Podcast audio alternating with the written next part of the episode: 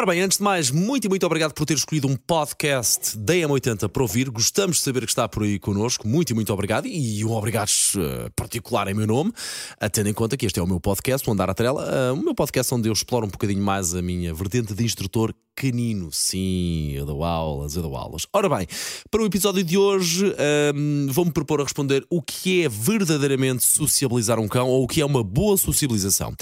É comum, é muito comum ouvir dos meus alunos: sim, uh, o meu cão tem uma boa sociabilização porque foi para uma creche com outros cães e porque conhece as pessoas todas cá de casa e também já foi a um parque canino. Ora bem, uh, pausa. Isto não significa que o cão tem uma sociabilização bem feita. Isto apenas significa que ele fez o que quis, como quis, na suposta creche e que ninguém o esteve a supervisionar, e isto engloba morder ou ser mordido, ver o seu espaço invadido ou invadir o espaço de cães mais tímidos, fazer guarda de recursos a brinquedos, comida ou pessoas, por exemplo. Isto significa que ele apenas foi a um parque canino correr, ou fazer o que fez uh, exatamente igual na creche. Isto apenas significa, ou pode apenas significar, que ele conhece as pessoas lá de casa ou que frequentam a casa e pouco mais.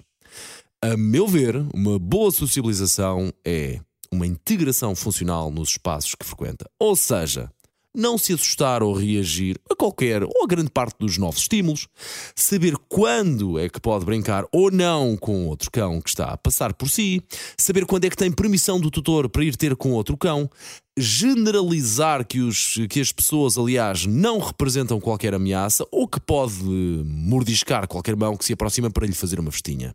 Portanto, no fundo, é fazer aqui enriquecimento ambiental.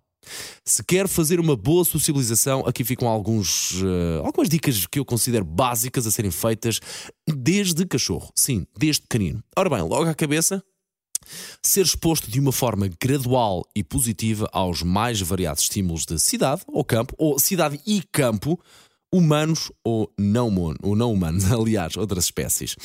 Ser exposto também de forma positiva a todo o tipo de objetos e a todo o tipo de piso. Sim, eles percebem claramente a diferença. Habituar-se a ser manipulado desde cachorro, desde pequeno, aprender a ficar ligado ao tutor mesmo na presença de um outro cão. Como é que se faz? Isso já é toda uma outra história. Conhecer todo o tipo de cães e pessoas em contexto controlado. Conhecer todo tipo de crianças, mais agitadas, menos agitadas, mais tímidas, menos tímidas, manter a ligação ao tutor mesmo na presença de outras pessoas ou novos estímulos. Estes são apenas alguns dos básicos que eu considero que devem existir para haver aquilo que se pode chamar uma verdadeira sociabilização bem feita. A partir daqui, eu só posso dizer mais uma coisa, que é força e bom trabalho e nunca desistam. Ah, e claro, agradecer este, estes vossos minutos por estarem comigo aqui no meu podcast Andar à Trela.